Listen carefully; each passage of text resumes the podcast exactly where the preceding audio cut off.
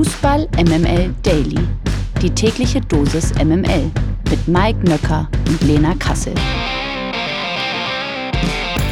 Einen wunderschönen guten Morgen. Es ist Donnerstag, der 17. August. Liebe Freundinnen und Freunde, es heißt heute noch einmal, einmal tief durchatmen, denn morgen beginnt der Wahnsinn wieder. Ja, es geht wieder los. Die Bundesliga ist äh, back aus der Sommerpause. Ich weiß doch nicht, ob ich so ready dafür bin. Muss ich ganz ehrlich sagen. Ich fand unsere Sommerloch-Themen eigentlich ganz sweet. Und ich frage den Mann an meiner Seite, wie es ihm damit geht. Guten Morgen, Mike Nöcker. Guten Morgen, Lena Kassel. Ich bin ready. Ja? Ja, ich bin wirklich ready. Also ich habe auch alles verschmerzt, was man so in der letzten Saison verschmerzen musste in Liga 1 und Liga 2. Äh, ich habe mich erholt ich, äh, ich hab Bock. Vor allen Dingen hat der äh, Supercup hat mir große, große Lust gemacht. Na dann, hä? dann, dann bist du doch wirklich auch bereit für all das, was in dieser Saison passiert. Wenn dir sogar der Supercup Spaß gemacht hat, dann Nee, der, der hat mir nicht, nein, nein, der, Spaß gemacht hat er mir nicht, aber das Ergebnis hat Bock gemacht auf die Saison. So meinte ich das. So meinst du das. Okay, mhm. pass auf. Wir werden morgen nochmal ausführlicher über den Bundesliga-Start natürlich sprechen, auf einzelne Spiele schauen. Wir haben auch wieder einen fantastischen Gast, das können wir an dieser Stelle schon mal teasern. Jetzt aber erstmal nochmal Tagesgeschäft. Der Blick nach Down Under. Habe ich's gejinxt? Ja. Ich hab's gejinxt, oder? Ja. Gastgeberland und Halbfinale. Das geht irgendwie nicht zusammen. Englands Europameisterinnen haben Australien aus dem Turnier geschossen und damit den Traum vom WM-Finale im eigenen Land platzen lassen. Im Hexenkessel von Sydney gewann England mit 3 zu 1. Im Finale dürfen wir uns nun also auf die Partie zwischen England und Spanien freuen. Und trotzdem hat man das Gefühl, dass ein Finale mit Australien irgendwie deutlich mehr Charme gehabt hätte, oder? Natürlich. Na klar. Natürlich. Aber ich muss dir ein bisschen widersprechen was Finaleinzüge im eigenen Land angeht, denn die Engländerinnen haben es ja im vergangenen Jahr bei der Europameisterschaft hervorragend vollzogen, dass es dann doch gehen kann. Im eigenen Land sind sie Europameister geworden und äh, stehen jetzt eben wieder im Finale.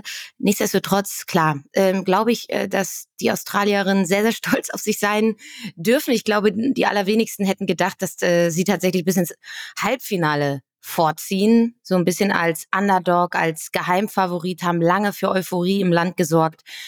Und von daher ein wohlwollendes Ausscheiden, so würde ich es mal betiteln. Auf jeden Fall haben sie sich sensationell gut verkauft, auch äh, würde ich mal sagen, als Australien zusammen mit Neuseeland als Ausrichter. Aber lass uns noch mal trotzdem auf das Spiel zu sprechen kommen. War schlussendlich ein verdienter Sieg für England, ein verdienter Ausgang? Für mich war es ein verdienter Einzug der Engländerin, weil gerade auch die Australierinnen äh, in der ersten Halbzeit einfach viel zu wenig gemacht haben, sehr devot agierten. Nach der Pause sind sie dann stärker rausgekommen, haben dann ja auch den wirklich fantastischen Ausgleichstreffer von Sam Kerr gemacht. Alle nochmal im Highlight Reel anschauen, das war richtig lecker. Aber ihnen ähm, hat dann, wie auch äh, zu erwarten war, ein bisschen die Abgezocktheit und Reife gefehlt. Es gab dann individuellen Fehler, der führte dann eben zur erneuten Führung der Engländerinnen und dann gab es noch einen Konter, der dann zum 3 zu 1 führte und die Lionesses hatten eben die Coolness, die den Australierinnen fehlte. Und ich glaube, die Engländerinnen haben sich im ganzen Turnier immer dann in Topform gezeigt, wenn es drauf ankam. Und so war es diesmal auch. Nia Künzer hatte nach dem Spiel in der ARD gesagt, dass sie sogar schon ein bisschen was Amerikanisches am englischen Team sieht. Und zwar dieses irre Selbstverständnis und die innerliche Ruhe, dass sie sowieso jedes Spiel gewinnen können. Und das liegt eben auch an der Trainerin Sarina Wichmann. Man muss wirklich sagen, das gestrige Spiel war auch eine Coaching-Leistung von ihr, die dann zum Finaleinzug der Engländerin geführt hat. Taktisch brillant eingestellt, und sie scheint so ein bisschen für jede Situation einen Plan zu haben. Das ist immens beeindruckend. Das war auch schon bei der Europameisterschaft im vergangenen Jahr der Fall. Und das ist jetzt auch für sie als Trainerin schon das vierte Finale in ihrer Karriere. Sie hat zwei mit den Niederländerinnen bestritten und jetzt eben das zweite mit England. Und äh, man nennt sie nicht umsonst Superhören. Also das ist schon, das ist schon aller Ehren wert und von daher vollkommen verdienter Einzug ins Finale. Witzig, dass du eben Lionesses äh, gesagt hast. Das habe ich zum ersten Mal auch gelesen. Das fand ich irgendwie, wie das klingt, oder? Lionesses. Ja. Das hat irgendwie was Royales. Ja. Ist es ja ne? auch. Es sieht ja auch ein Stück weit. Sieht ja auch royal aus. So die, ja. also die Lions sind ja auch auf dem Trikot. Ne? Das ist richtig. So. Finale übrigens. Sonntag, wie sich's gehört, um 12 Uhr deutscher Zeit wird angepfiffen. In der morgigen Folge gibt's dazu natürlich eine ausführliche Vorschau. Die Lage der Liga. So, und morgen geht's dann los. Lena hat es eben schon gesagt. Ich freue mich schon drauf. Bei euch weiß ich nicht so genau, ob ihr schon bereit seid für die neue Bundesliga-Saison. Aber ihr solltet auf jeden Fall von uns fit gemacht worden sein. Drei Mannschaften fehlen noch. Drei Teams sind noch offen in unserer kleinen Saisonvorschau. Und heute wollen wir also über die Top 3 der vergangenen Saison reden, nämlich Bayern, Dortmund und Leipzig. Und wir starten direkt mal mit RB Leipzig. Zu Beginn der Woche haben wir ja schon eine Lobeshymne quasi auf ähm, die Bullen losgelassen und zwar nach dem Spiel im Supercup über die Bayern. Und trotzdem blicken wir jetzt nochmal konkret auf die Mannschaft, also RB Leipzig. Was meinst du, ist ihr in dieser Saison vielleicht sogar der große Wurf zuzutrauen? Nun ja, also was sie in den vergangenen beiden Saisons ja gezeigt haben, ist, äh, dass sie Titel holen können zweimal in Folge den DFB-Pokal gewonnen. Was ihnen dann im Liga-Alltag oftmals noch so ein bisschen fehlte, ist das Selbstverständnis. Das englische Selbstverständnis zum Beispiel, dass sie eben jedes Spiel gewinnen können. Oftmals gegen vermeintlich etwas kleinere Gegner tun sie sich schwer, weil sie da nicht so gut kontern und ins Pressing kommen, wenn die Bälle eben lang und hochgeschlagen werden. Das ist etwas, woran sie, glaube ich, noch arbeiten müssen. Mit Marco Rose ist in den pressing-intensiven Spielstil aber eine gewisse Balance reingekommen. Und deshalb ist er auch so erfolgreich mit den Bullen. Er vereint die Elemente, die Julian Nagelsmann im Ballbesitz bei RB gemacht hat, mit den Elementen, die Jesse Marsch aus der klassischen RB-Pressing-Schmiede und Umschaltfußball etabliert hat. Also diese Balance hat in den vergangenen Jahren gefehlt. Jetzt ist sie da und sie trägt Früchte. Zwei Titel in den letzten beiden Jahren. XXL-Umbruch auf dem Papier, darüber haben wir auch schon gesprochen. Manch ein anderer Verein bräuchte Anlaufzeit, um das zu kompensieren und aufzufangen. Wir haben aber ja auch schon mal darüber geredet, dass RB bewusst ja ein Konstrukt geschaffen hat, das nicht so anfällig ist für Umbrüche, weil Umbruch auch irgendwie zu ihrer DNA gehört, um eben dieses Financial Fair Play einzubehalten. Kaufen sie talentierte Spieler günstig, bilden sie aus, um sie dann mit Gewinn weiter zu verkaufen. Umbruch ist also irgendwie Teil der DNA und sie haben Mechanismen aufgebaut, um diese Umbrüche auffangen zu können. Oftmals holen sie dann eben Spieler, die schon vorher ihrer Spielphilosophie entsprechen, die nicht immer, aber oft eben aus dem RB-Dunstkreis kommen und daher auch immer fast sofort funktionieren. Jetzt sind das die Neuverpflichtungen wie eben Nikolaus Seiwald, der den Abgang von Konrad Leimer kompensieren soll oder Benjamin Cesco und Luis Openda, die die Tore von Kunku kompensieren sollen. Dann sind da noch Spieler wie Baumgartner und Simmons, ähm, die sind so ein bisschen der Halbzehner-Ersatz für Sobosloy, der ja zu Liverpool gegangen ist. Also die Offensive ist wirklich richtig, richtig gut besetzt, so vielseitig, wie es, glaube ich, kein anderes Team in der Bundesliga hat. Man muss auch ein bisschen gucken, wie Openda und Werner harmonieren, weil Openda ein ähnlicher Spielertyp ist wie Werner. Also da könnten sie sich ein bisschen neutralisieren als beflügeln. Das ist aber wirklich die einzige Baustelle, die ich in der Offensive sehe. Dann der Abgang von Guardiol.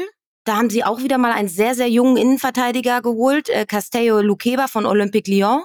Und man hat on top auch noch das französische Abwehrtalent vom PSG, Bichiabou, verpflichtet, 18 Jahre alt. Der ist ein richtiger Hühner, 1,96 groß, gilt als riesiges Abwehrjuwel und soll so ein bisschen in die Fußstapfen von Konate treten und zum Top-Verteidiger reifen. Also man hat irgendwie auf alles reagiert, was irgendwie vakant war. Ich sehe kaum Schwachstellen im Kader. Und sie waren seit der Saison 18-19 nie schlechter als Platz 4.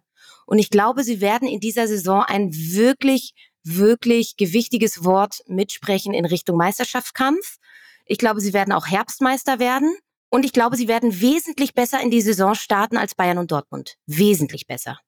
Und äh, Sie haben ja in der letzten Saison, muss man sagen, ähm, das ja, Pech gehabt, dass sie einen Trainer geholt haben, der nicht wirklich zu der Mannschaft gepasst hat, Domenico Tedesco. Ähm, seitdem das korrigiert worden ist und Rose herrscht, also wenn es sozusagen den Part davor nicht gegeben hätte, dann wäre Leipzig schon in, im letzten Jahr ganz klar deutscher Meister geworden. Aber wir wissen ja, Leben ist kein Konjunktiv. Insofern mal schauen. Ich glaube auch, dass es für RB relativ weit gehen kann. Reden wir aber über Borussia Dortmund als nächstes. Drama, Drama, Drama, würde man sagen. Ne? Letzter Spieltag, Bellingham-Abgang, und schon vor Beginn der Saison ein paar Verletzungssorgen. So, und jetzt ist die große Frage, wird es eine problembehaftete BVB-Saison oder bist du ganz optimistisch, dass die quasi Mund abwischen und weitermachen? Ich habe irgendwie bei Borussia Dortmund ein schlechteres Gefühl als in der vergangenen Saison. Ja, sie haben mit Guerrero und Jude Bellingham nur zwei Leistungsträger abgegeben, aber gerade Bellingham war eben der Unterschiedsspieler schlechthin, einer, der dem Spiel neue Richtungen geben konnte, der wie kein anderer auch gefordert hat. Äh, manchmal ist er über das Ziel hinausgeschossen, ja, aber zu jedem Zeitpunkt konnte er ein Spiel anzünden. Mit einem gewonnenen Zweikampf, mit einer Grätsche, mit einem Trick. Jude Bellingham war Spektakel. Und ich bin mit den Neuverpflichtungen nicht happy. Aus folgenden Gründen.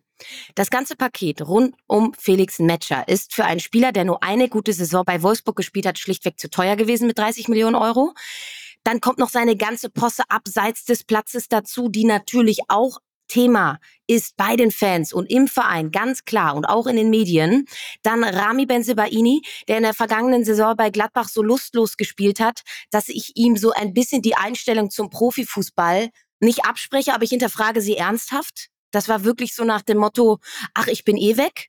Also sportlich ist er natürlich eine Bereicherung, ohne Frage. Er ist einer der besten äh, in der Bundesliga, was diese linke Verteidigerposition angeht. Aber auf der weichen Ebene, also überzeugt er mich nicht. Viele rote und unnötige gelbe Karten auch und dann halt diese anhaftende Lustlosigkeit, wenn es mal nicht läuft.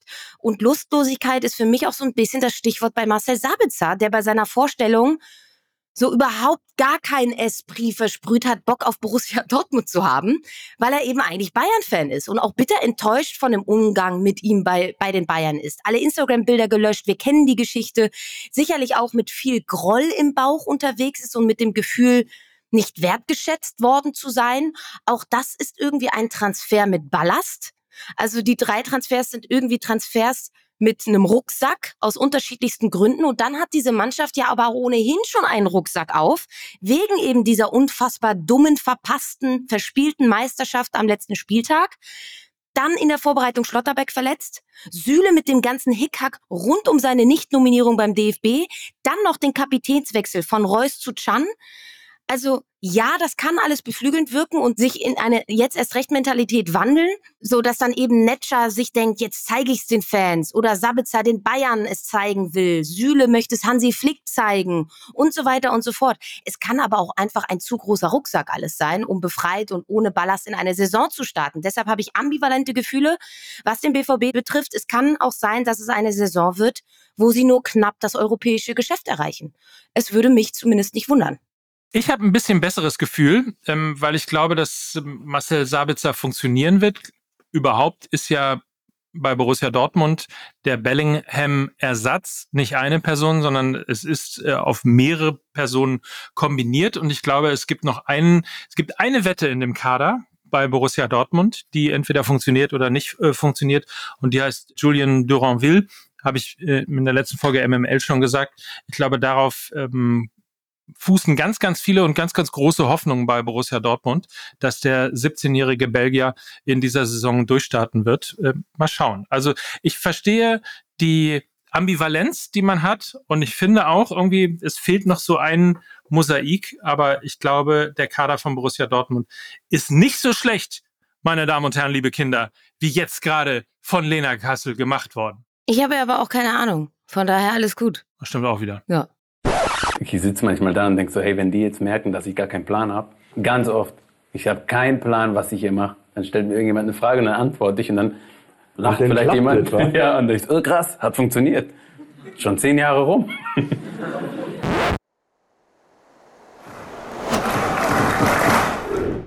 Elfmal in Serie sind die Bayern jetzt deutscher Meister geworden. Stimmt, elfmal schon?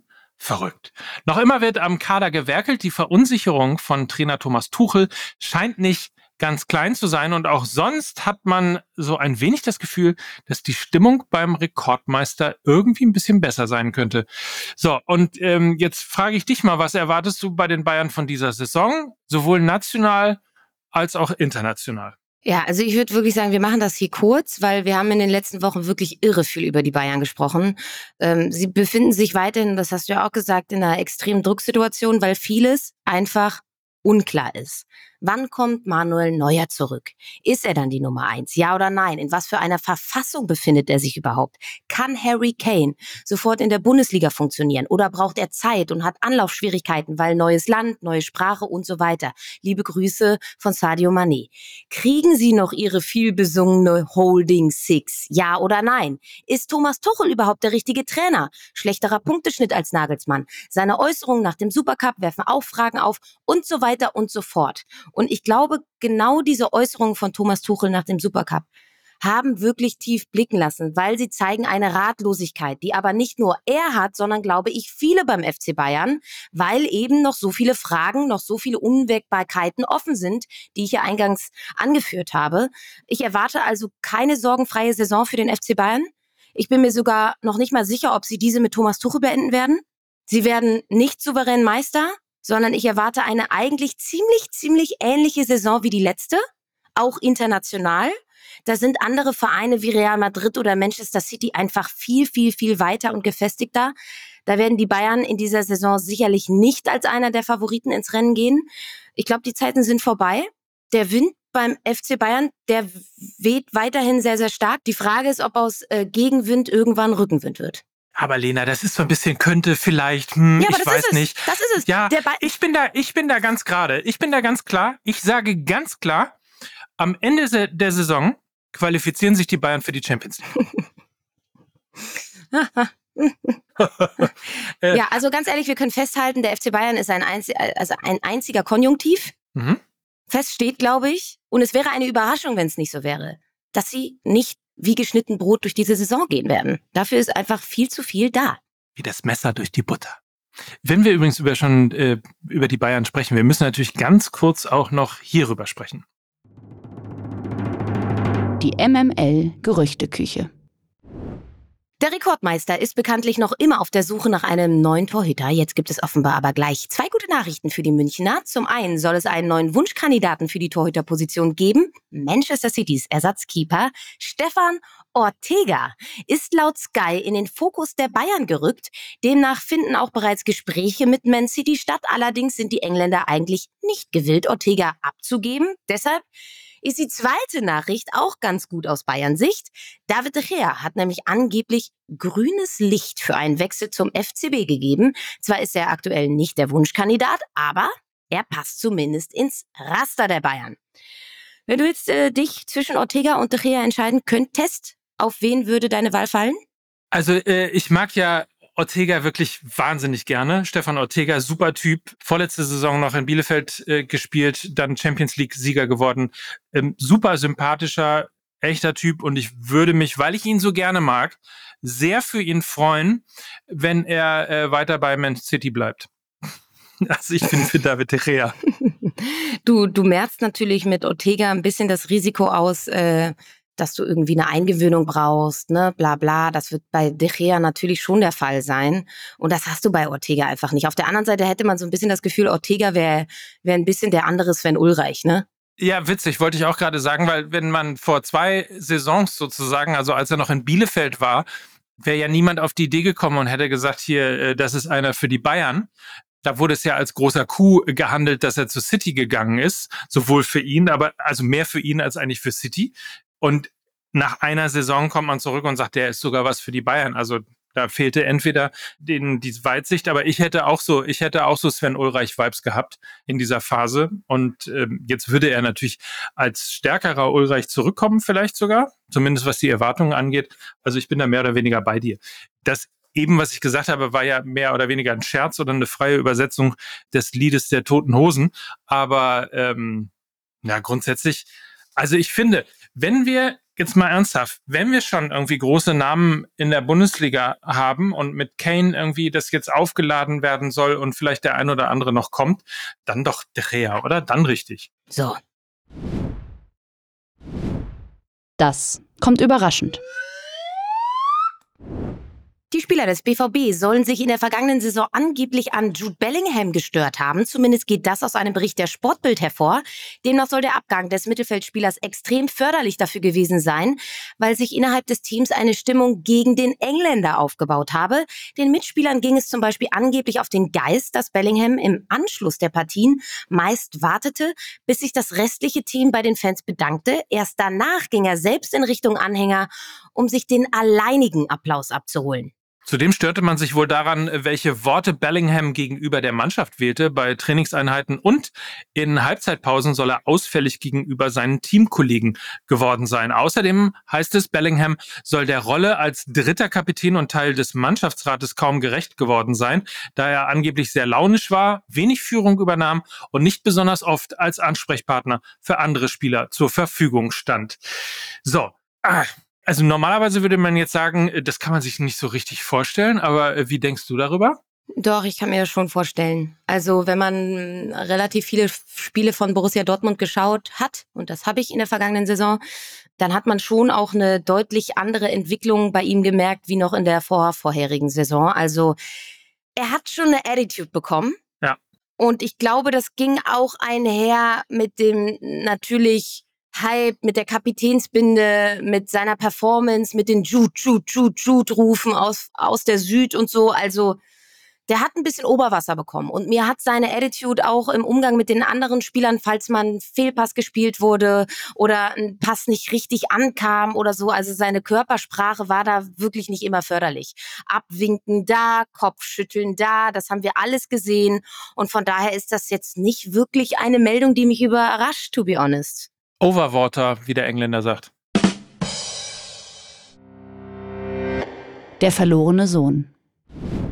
Der ehemalige portugiesische Nationalspieler Deco wird neuer Sportdirektor beim FC Barcelona. Der 45-Jährige, 45 Jahre alt ist Deco schon, also der 45-Jährige, der von 2004 bis 2008 selbst für Barca spielte und dabei 2006 die Champions League gewann, erhält beim spanischen Meister einen Vertrag bis 2026. Deco soll vor allem für die Kaderplanung zuständig sein. Zudem soll er die Sportphilosophie des FC Barcelona festlegen, hieß es der bisherige Manager Matteo Alemani wird Barca mit der Schließung des Transferfensters am 2. September verlassen.